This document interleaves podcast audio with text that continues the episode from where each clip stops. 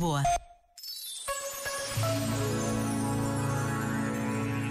As almas grandes fazem tudo com generosidade e, no fundo, não admira. Como dizia Pascal, numa grande alma tudo é grande. Cabe-nos a nós deixarmos-nos inspirar por elas, nesta grandeza que só a generosidade dá. Perdoar e partilhar são duas coisas muito diferentes, mas ambas exigem generosidade. Este momento está disponível em podcast no site e na app.